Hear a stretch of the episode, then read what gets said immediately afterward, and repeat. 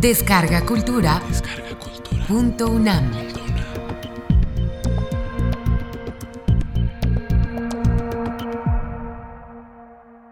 El poema de largo aliento. Corostiza y paz. Curso impartido por el maestro Eduardo Casar durante abril de 2014 en la sala Carlos Chávez del Centro Cultural Universitario, dentro del programa grandesmaestros.unam. Módulo 4. Lectura y análisis de Piedra de Sol. Primera parte. La vez pasada comenzamos a hablar algo de Octavio Paz, básicamente sobre la cuestión del surrealismo y su ascendencia con respecto a otros poetas. Especialmente yo marcaba la ascendencia de Villaurrutia. Octavio Paz tiene un ensayo largo sobre Villaurrutia, una antología que hace sobre Villaurrutia, que ha sido publicada por el Fondo de Cultura. La bibliografía sobre Octavio Paz es una bibliografía muy amplia, pero curiosamente no muy, no muy diversa, porque Octavio Paz, además de ser un autor que creó una gran obra, fue un autor que creó a un gran personaje que fue Octavio Paz. Tal vez incluso después de todos los enfoques estructuralistas que en los 60 y en la década de los 70 acentuaron más que al autor la presencia del texto como sede de los valores literarios, es esto. Al principio los valores literarios, cuando se comienza a reflexionar sobre literatura, parecen residir en el autor.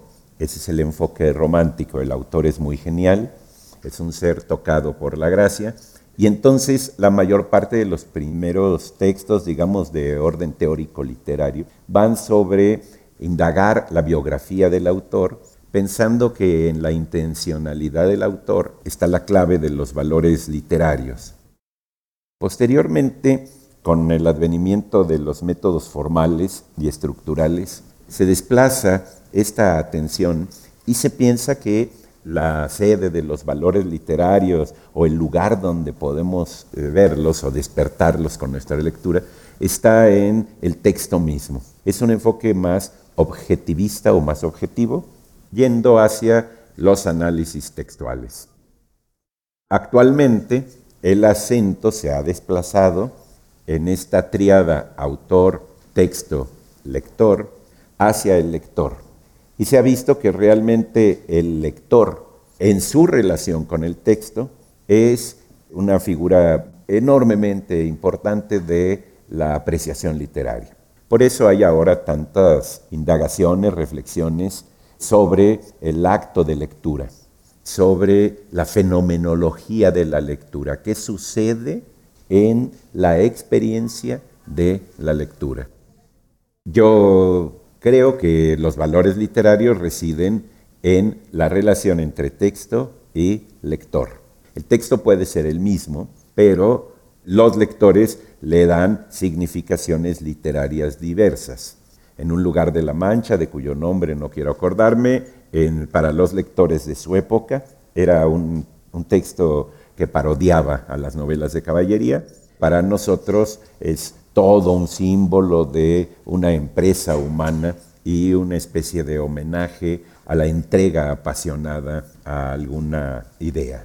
Es decir, todo el quijotismo son valores que se han ido adquiriendo a lo largo de la historia.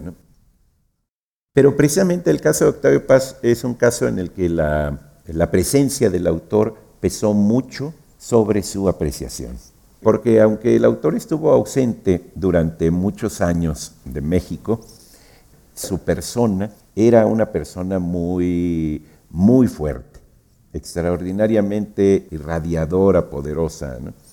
Cuento una anécdota.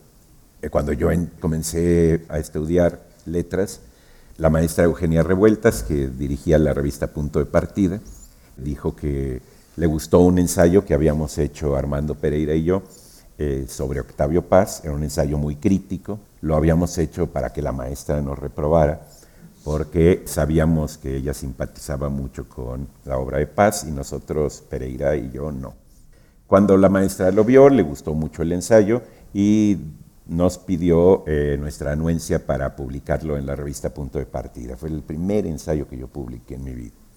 Y entonces Pereira dijo, bueno, eh, yo estoy de acuerdo, nada más que quisiera que no fuera con mi nombre, porque yo trabajo en la imprenta Madero y la imprenta Madero está muy ligada a Paz y me van a correr. Eh, solamente lo firmé yo entonces, ¿no? Ahorita ya no lo van a correr. Pero aunque parezca esto una cuestión inaudita, medio increíble, era cierta.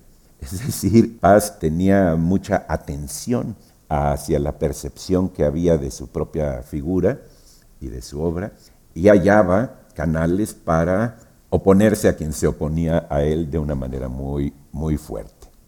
Ya con Paz fuera de, de este mundo y solamente dentro del mundo de nuestra subjetividad y de su propia obra, esa fuerza ya no es tal y entonces han aparecido una serie de textos que tienen mayor preocupación crítica y que ya circulan. Otro caso fue el caso del de, eh, libro de Jorge Aguilar Mora, donde criticaba la noción de, mito y de historia de paz, y que hizo que bueno, Jorge Aguilar Mora tuviera que salir al, exilio estadounidense por su crítica. E, eso es curioso porque entonces frente a toda la hegemonía que había en la época de atención al texto literario, mucho se desplazó otra vez al autor. Actualmente el autor también tiene una gran presencia, también porque por la presencia de la imagen de los autores en los medios de televisión, básicamente, sí, porque la imagen no sale mucho en radio, y por la cuestión de las ferias, como la FIL de Guadalajara, y toda la cuestión mediática. Hay muchos autores que son muy famosos, que les piden muchos autógrafos, aunque nunca los hayan leído porque los han visto y porque se supone que son muy famosos. Un fenómeno de imagen y de la sociedad del espectáculo eh, actual. Digo esto para eh, mencionar algunos libros que creo que son interesantes eh, al respecto de la obra de paz para que ustedes los tengan como guía. No creo nunca que ninguna plática sobre ningún autor sea más que una invitación a que cada quien investigue por su cuenta. Eh, hacer crítica literaria, por ejemplo, en un aula universitaria es algo imposible porque la crítica literaria de carácter oral no alcanza a poder fundamentar cada una de sus afirmaciones. Entonces lo que hay en un aula es una serie de intercambio de opiniones y se crea algo muy importante que es una comunidad de comentario sin embargo, no se llega al nivel de una crítica literaria. Si alguien dice, bueno, es que yo siento este poema endeble, tiene que citarlo. Por escrito podemos hacerlo y puntualizar por qué hay cierta eh, labilidad en el poema, cierta fragilidad, y lo podemos demostrar. En cambio, de manera oral, nuestra memoria no nos da para citar párrafos mayores de cinco líneas. Entonces, eh, no hay el sustento que se puede dar por escrito. Eh, hay un texto que se llama Luz Espejeante, de una magnífica colección que ha hecho eh, la editorial Era, que son ensayos en torno a algunos autores. Hay eh, uno de estos libros o dentro de esta serie sobre Juan García Ponce, otro sobre José Emilio Pacheco, está este sobre Paz.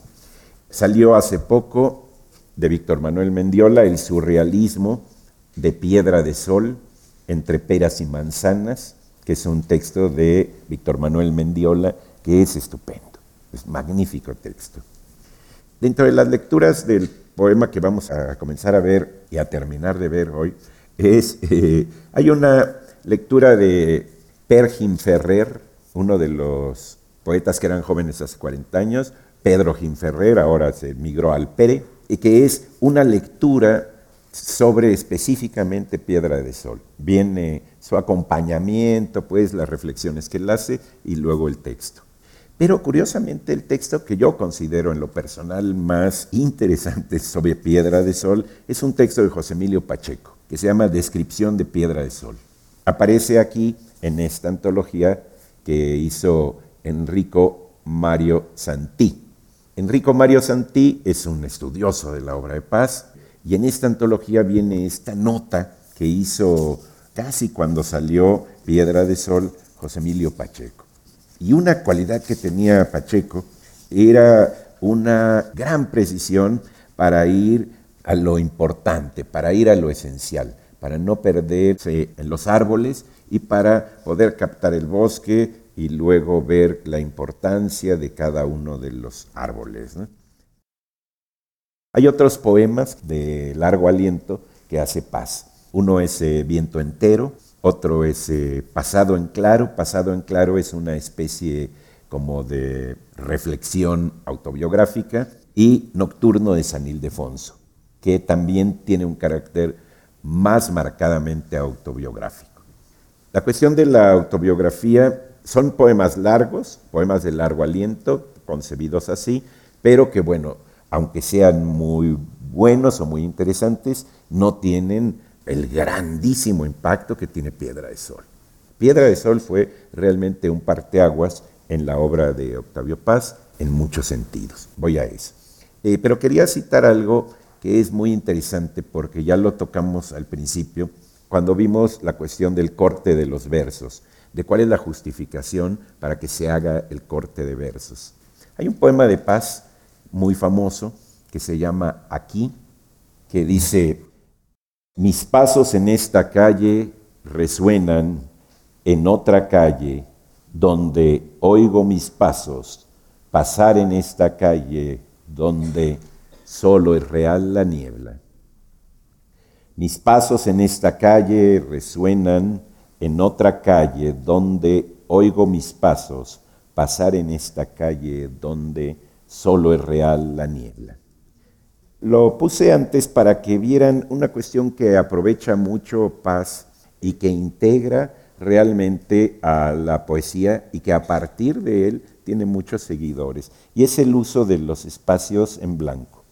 Si bien en un poema, no sé, que esté corrido en, decasílabos o en octosílabos o en una combinación de esto, muchas veces no nos fijamos tanto en los espacios en blanco intermedios. A partir de un famoso poema que se llama Un golpe de dados de Malarmé o Mayarmé, un golpe de dados jamás abolirá el azar, jamás, aunque lanzado en circunstancias eternas desde el fondo de un abismo, él utiliza esta cuestión de los espacios.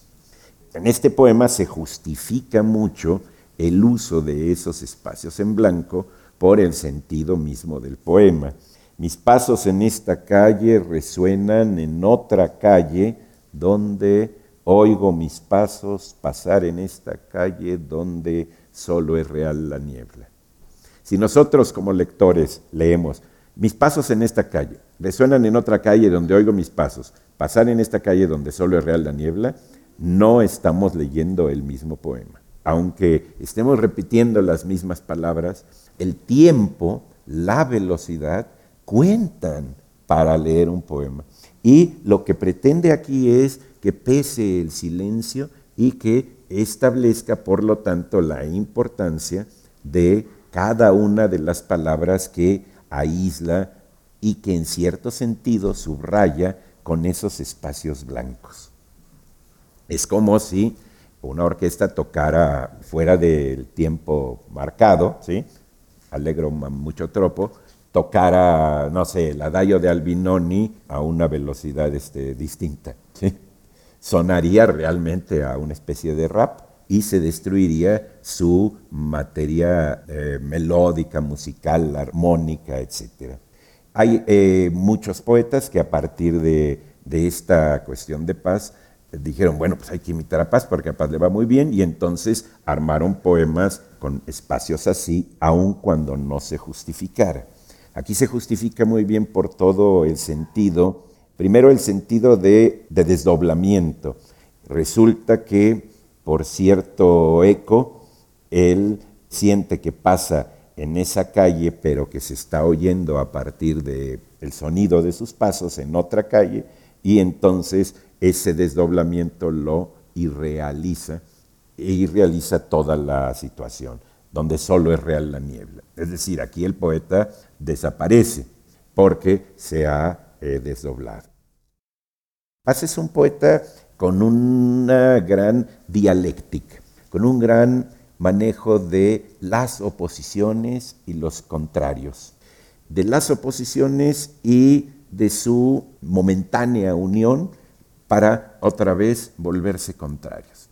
Esa cuestión dialéctica le sirve muy bien en la creación poética para crear oposiciones imaginativas muy sugerentes. Eh, ¿Recuerdan el poema de movimiento? La yegua de ámbar, el camino de sangre, pum, pum, una serie de oposiciones que pueden ser cromáticas, etc. Y luego le sirve también a la hora de sus ensayos. Pero a la hora de sus ensayos muchas veces el tipo de oposiciones que establece, la dialéctica en la que se fija tanto y tan acertadamente muchas veces, lo hace desembocar en contradicciones de orden lógico. Es decir, si la dialéctica es un estímulo muy enriquecedor en su poesía, a veces resulta una especie como de trampa en sus exposiciones de orden ensayístico. Si uno lee el arco y la lira, va uno muy contento y dice, ah, sí, sí, sí, es cierto, tal cosa. Y sin darse cuenta, se ha tragado uno una serie de premisas que con otro ritmo no se tragaría, y llega de pronto a una conclusión que dice uno, bueno, yo no estoy de acuerdo con esta conclusión, pero claro, ya acepté las premisas. Hay un juego paradójico en la exposición ensayística de paz que es muy seductor, pero que es muy jabonoso, muy resbaloso. Nos hace de pronto sentir que estamos de acuerdo porque vamos comprendiendo rítmicamente los enunciados, pero que en un sentido más lógico y reposado a lo mejor no lo haríamos. Vamos a Piedra de Sol. Piedra de Sol es un poema que se publica en 1957, se publica en un tiraje pequeño, como de 300 ejemplares, y luego Octavio Paz lo mete en un librito muy portátil y hermosísimo que es La Estación Violenta, donde todos los poemas, son nueve, tienen otros ritmos, tienen unos manejos de este tipo, de espacios, y de pronto aparece Piedra de Sol. Piedra de Sol es un poema muy contenido en su formato. Es un poema hecho en endecasílabos llamados libres, porque los endecasílabos no tienen la misma regularidad, digamos, acentual. Pero no importa, ahí está su libertad. Todos son endecasílabos, ustedes van a hallar ahí versos de once sílabas predominantemente, aunque hay unos de diez, pero es que por efectos de el cómputo silábico en un poema, estos de diez suenan como si fueran de once sílabas. Hay veces también que un verso de 12 sílabas, también por el hecho de que se junten dos vocales en un momento apropiado, lo consideramos un endecasílabo. Dicho de otro modo, el cómputo silábico de grandes maestros no es igual que el cómputo silábico que hacemos en un poema, que tiene que ver por dónde caen los acentos y con los hiatos y uniones que se hacen cuando dos vocales juntan sus sonidos. Entonces, se trata pues de endecasílabos libres y no tiene ningún punto y aparte. Paz usa mucho un recurso, que es un recurso muy pasiano, porque también no se usaba tanto, que son los dos puntos.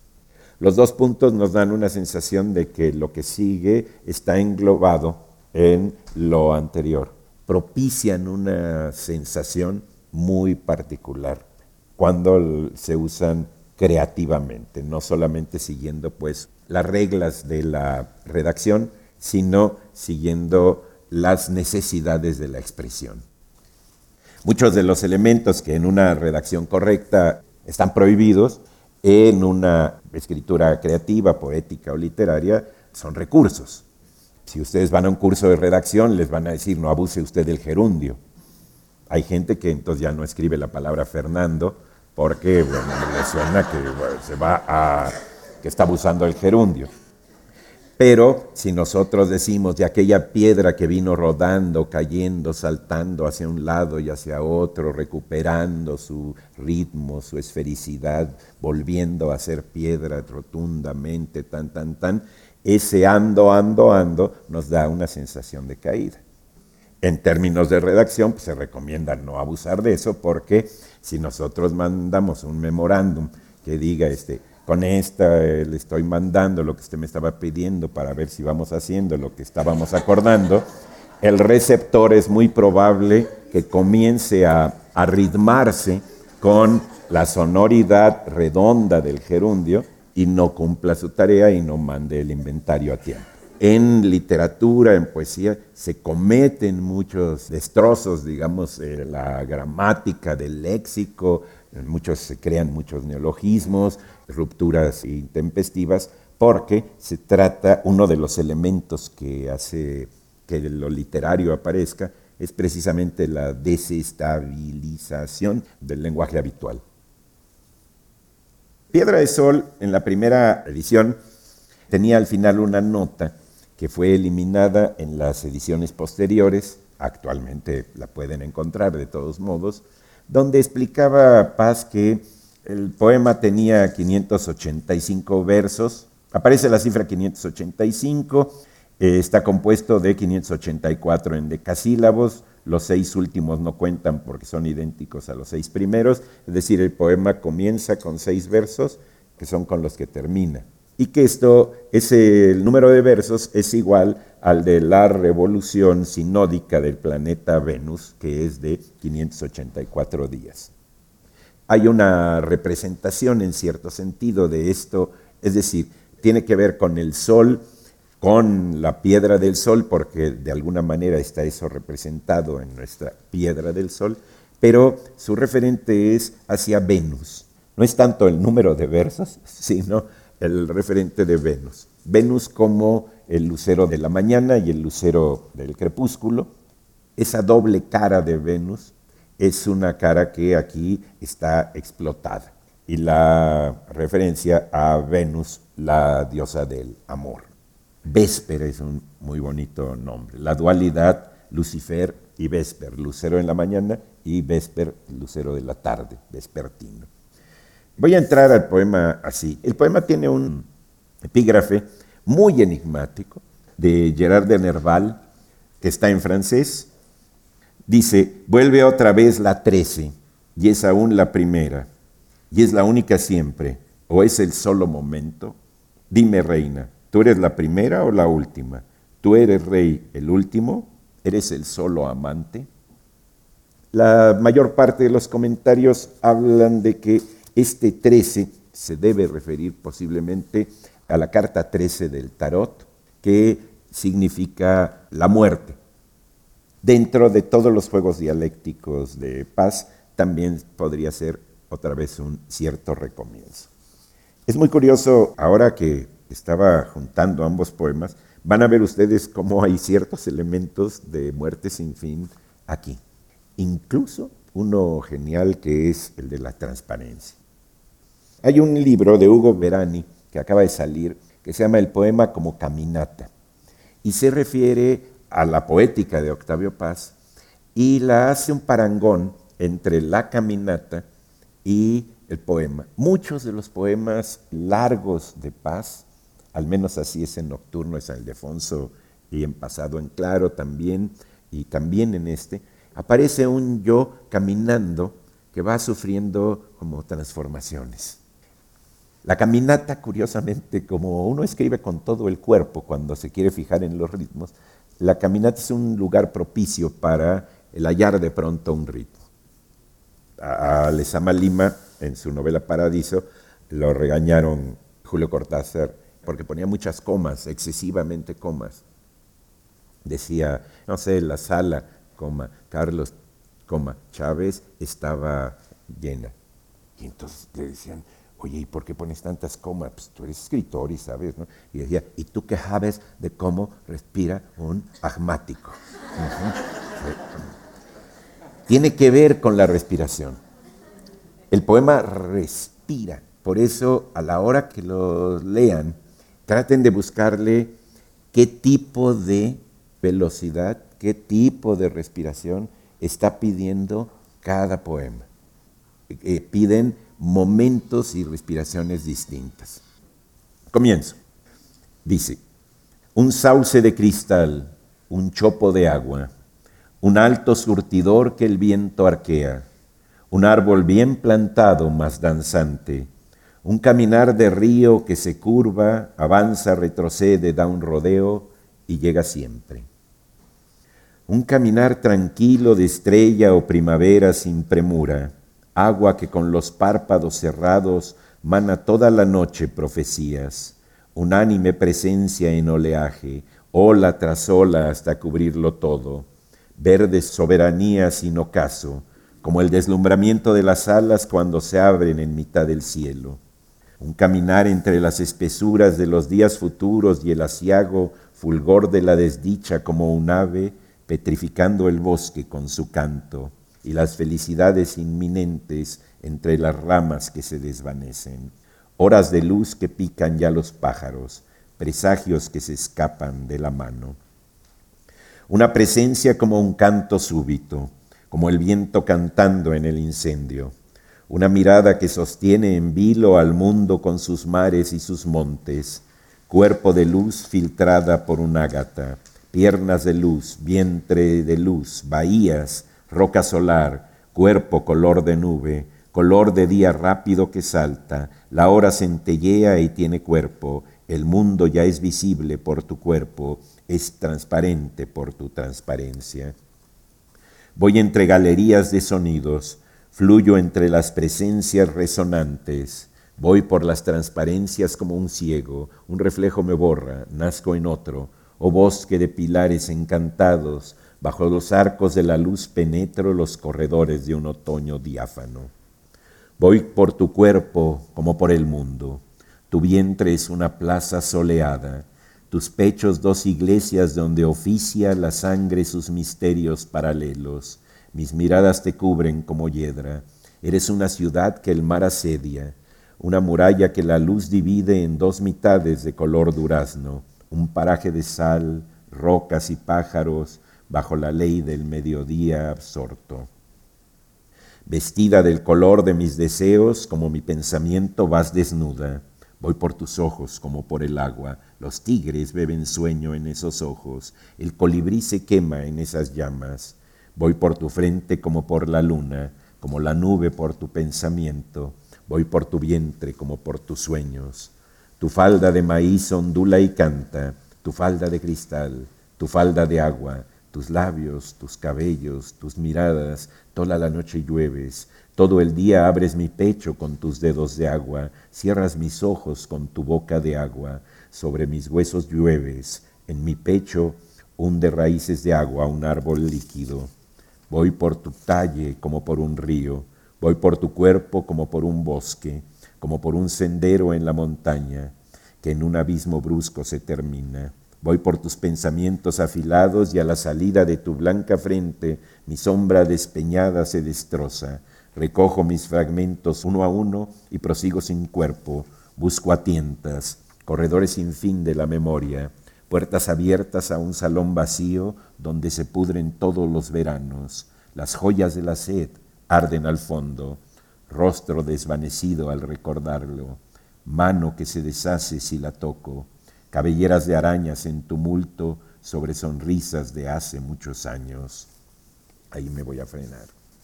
Vean, comienza pues con una imagen que es, oh milagro, el agua. Si algunos están en clave de sol, algunos textos, este entra en clave de agua.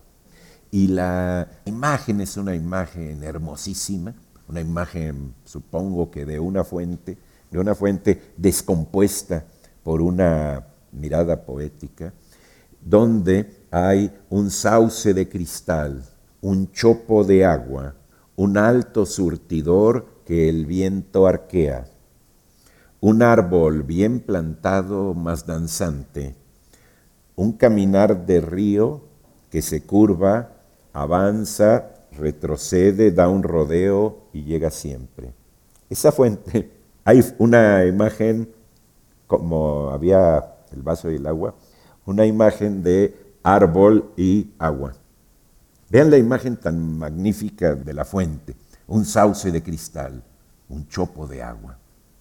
Y luego el movimiento muy leve que sobre ese chopo de agua ejerce el viento para arquearlo. La fascinación que producen los elementos es algo impresionante. Cuando los niños se pueden quedar embrujados por una fuente. Si tienen un niño hiperkinético, llévenlo a ver fuentes, porque las hogueras son más peligrosas. Vean la sensación que nos da una hoguera. Una hoguera, a fin de cuentas, es también una especie de fuente de ramas anaranjadas, muy líquidas, el carácter líquido del fuego se nota, y uno, viendo una hoguera, además adopta un gesto de profundidad, aunque no esté pensando en nada, uno se ve inteligente y profundo viendo una hoguera. Un sauce de cristal, un caminar tranquilo. Primero comienza con esta entrada en clave de agua y está todo este principio dirigido como hacia un futuro, hacia adelante. Un caminar tranquilo, vean qué buen aval para la idea o la poética del poema como caminata. Agua que con los párpados cerrados mana toda la noche profecías. Es muy interesante, hay una idea que es la, decía Elena Beristain, la de la metáfora continuada. Ya cuando marcamos que el agua lo es también en sentido figurado, esa agua puede entonces ir adquiriendo significaciones múltiples y de pronto el agua es también algo que está en el interior, en la imagen de quien vio a esa fuente. Curiosamente, vean la familiaridad, la semejanza con la mirada atónita del agua en la entrada de muerte sin fin. A la hora de ver pues esa fuente, también con los párpados cerrados hay una percepción del agua. Mana toda la noche profecías, profecías hacia el futuro, un caminar entre las espesuras de los días futuros, otra vez, Es decir, va caminando hacia delante. Hay un yo que está en eso. En ese sitio, en esas imaginaciones que despierta el agua, de pronto va surgiendo poco a poco un cuerpo. Y es el cuerpo, lo vamos a notar, el cuerpo de una mujer o de todas las mujeres. El mundo ya es visible por tu cuerpo, es transparente por tu transparencia. ¿Se acuerdan en Muerte sin fin que las paredes de la palabra, así adelgazadas al ser tocadas por la poesía, nos permitían ver a través de esa delgadez, de esa transparencia, adentro de nosotros mismos. Es una imagen muy parecida pues de lo que hace la imaginación desatada por las palabras en cuanto a nuestra percepción de nosotros mismos. Va caminando y de pronto aparece un cuerpo de mujer, fulgor de la desdicha como un ave petrificando el bosque con su canto. Hay contrastes, hay diferencias, entra el ave también y entra, porque recuerden que en esta imagen del agua partía de su semejanza con un árbol. Esta identidad árbol-agua la mantiene Paz hasta el último libro de poemas que hace, que titula Árbol adentro. Crece en mi frente un árbol, crece hacia adentro. Sus ramajes o flores son pensamientos. Esta idea de el árbol como algo que si está afuera también, ya cuando lo imaginamos, está adentro. Cuando hay la percepción poética de algo, no es cuando nos plantamos directamente a verlo, sino cuando lo recreamos, cuando pasa a través de nuestra imaginación. Uno no directamente, quien escribe, no ve algo y lo pinta, como los pintores que están este, pintando un paisaje, sino cuando ya se aísla, lo hace. Ahora, igual que en aquel poema, el chiste es la experiencia y la sugerencia que a ustedes les dé cada uno de los versos.